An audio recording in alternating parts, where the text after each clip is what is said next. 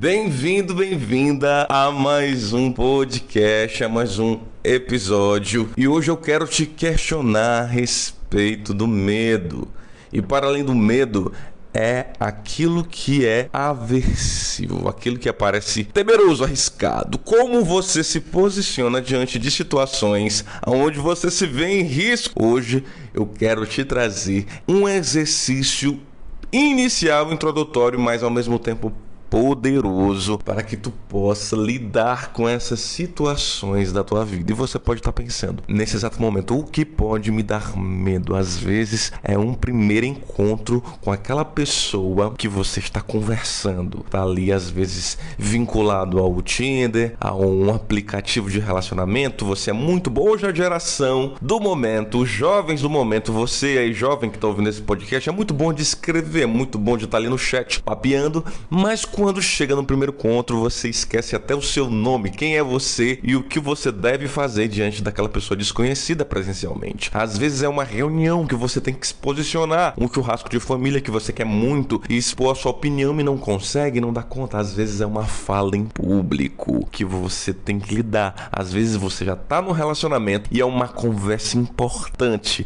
definidora que você precisa travar. Então, o que fazer diante desse medo iminente? Ou dessa ansiedade que te faz pensar já no futuro e sofrer no presente. O grande exercício que eu posso te propor é exposição. Vou falar de novo.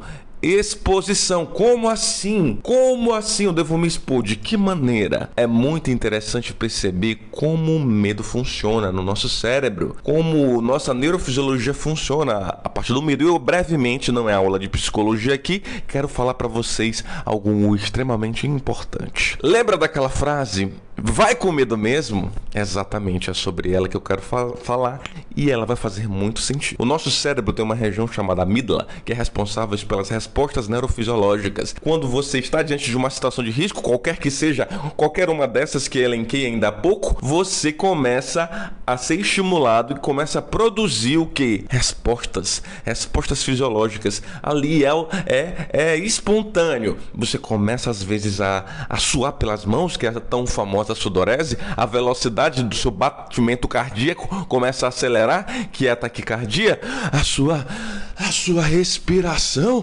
começa a mudar, os pensamentos aceleram na sua cabeça, pode dar um bloqueio, uma paralisação, você quer fugir ou você quer lutar? Então é ali que começa toda essa situação. Vocês têm duas saídas diante dessa iminência. Ou você sucumbe, ou você perde essa batalha, perde para esses sintomas, ou você pode usar outra área, outra região do teu cérebro que é o neocórtex. Eita, essas palavras difíceis, Renan, me ajuda.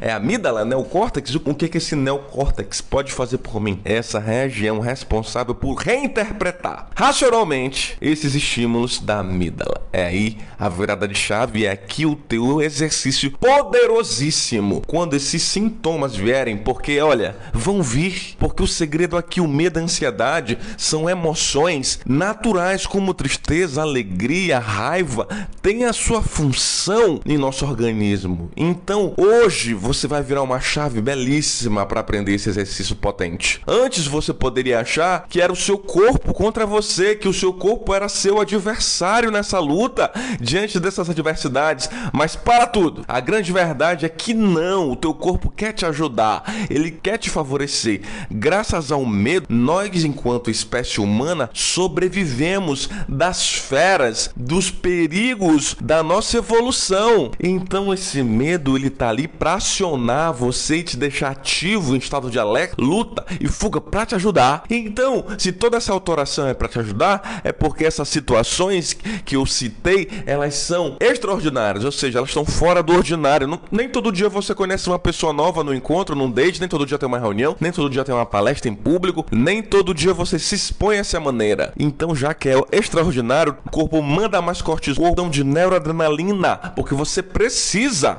Então, a grande virada de chave, o pulo do gato, o exercício potente é entender que você pode agradecer e reinterpretar. Agora você já sabe, o seu corpo não é mais seu adversário. Na verdade, você pode abraçar seu corpo, agradecer toda essa produção e reinterpretar e entender que você pode sim ir com medo mesmo agora, sabendo, sabendo que o seu corpo tá com você a teu favor. Então, na próxima vez que te convidarem para uma reunião de trabalho para se posicionar, seu próximo encontro, seu próximo date do Tinder, sua próxima churrascada em família, sua próxima fala em público, sua próxima, sua próxima avaliação, um momento que você vai ser julgado, uma experiência nova, lembre-se, seu corpo vai produzir toda essa química, mas é para pode ser para beneficiar você se você reinterpretar toda essa situação. Então, o exercício poderoso é reinterprete essas esses estímulos fisiológicos ou sucumba e seja refém deles e perca essa batalha. Eu te convido hoje a reinterpretar. Para mais conversas como essa, arroba o Renan Ferreira Oficial lá no Instagram